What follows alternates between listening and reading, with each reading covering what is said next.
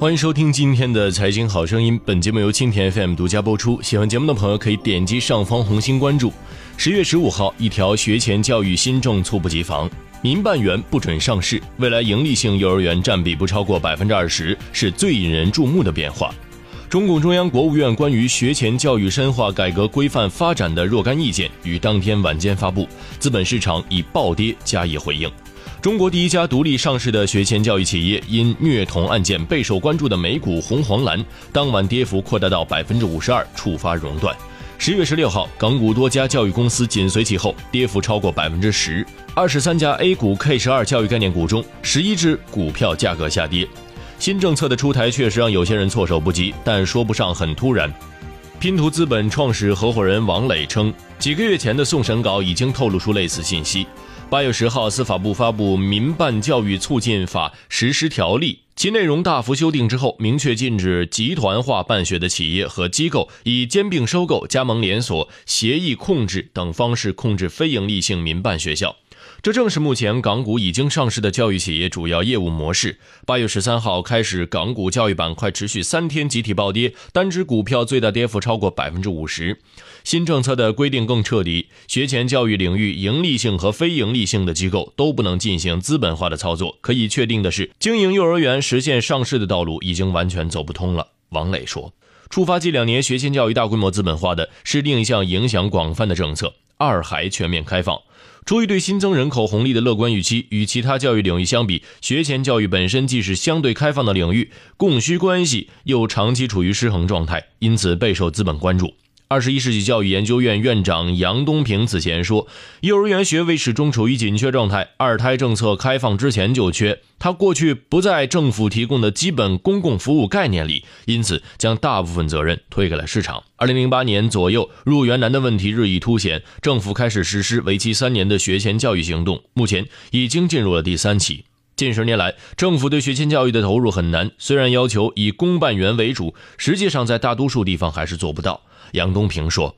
二零一零年七月发布的《国家中长期教育改革和发展规划纲要》中，也确认和鼓励市场作为重要资源输入方式，参与学前教育事业，建立政府主导、社会参与、公办民办并举的办园体制，积极发展公办幼儿园，大力扶持民办幼儿园。”目前，民间资本已在教育领域占有优势。根据二零一七年全国教育事业发展统计公报，民办幼儿园数量占比约百分之六十三，在校人数占比约百分之五十点二，均超过一半。二孩红利供给不匹配，家长非理性消费，强烈刚需，巨大的市场缺口刺激快速增长，这是近两年教育行业的基本特点。王磊说，资本在教育行业的疯狂程度，也是政策制定者始料不及的。快速发展也引发众多问题，特别是近两年虐童丑闻等事件，凸显出办学质量与园区管理问题，引起了管理部门的重视。然而，本就严峻的供需失衡如何解决？学前教育需要拓展供给，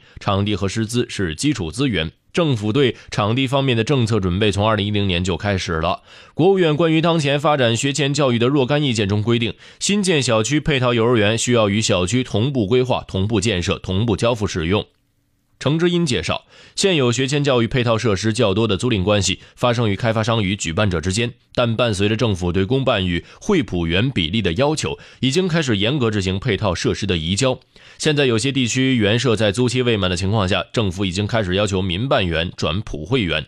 程之音说，在他看来，目前存量小区仍有民办盈利性幼儿园的空间，但新建小区的资源肯定要优先公办或者普惠园。公办与民办、盈利性和非盈利性的分类管理是自民办教育促进法以来的坚持的基本管理思维，这也带来资源圈禁的问题。新政策在这方面尤其突出，公办切出一块，普惠园微利甚至无利再融其中，可以实现市场化运作的蛋糕只剩百分之二十。机构投资人或资本市场已经将目光集中在这块资源，对普惠园避而远之。支撑因说。资源和场地在新政的延伸下将会继续收缩，新办盈利性幼儿园只能到商业地产寻找成本较高的办学空间，也将继续推高高端园的价格。即便如此，场地资源也未必能满足学前教育的需求。杨东平介绍说，教育规划不够是比较普遍的问题，有些人口聚集的社区并未规划学校，或者原来规划的学校也变成了商品房。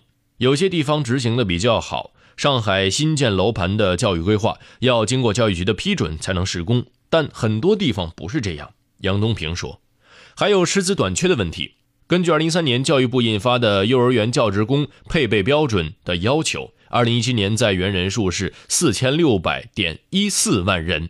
按照平均每班三十人的规模估算，专任教师缺口还有63万多人。未来怎么样不好说。按照新政策的要求，政府将代替市场承担大部分办学任务，来解决大规模供给的问题。王磊认为，好了，今天节目就说到这儿。在节目最后提醒大家，蜻蜓 FM 的财经公众号已经正式上线，您可以公众号搜索“蜻蜓 FM 财经”或者搜索 “QTFMCG” 获得更多财经福利。我们下期节目再见。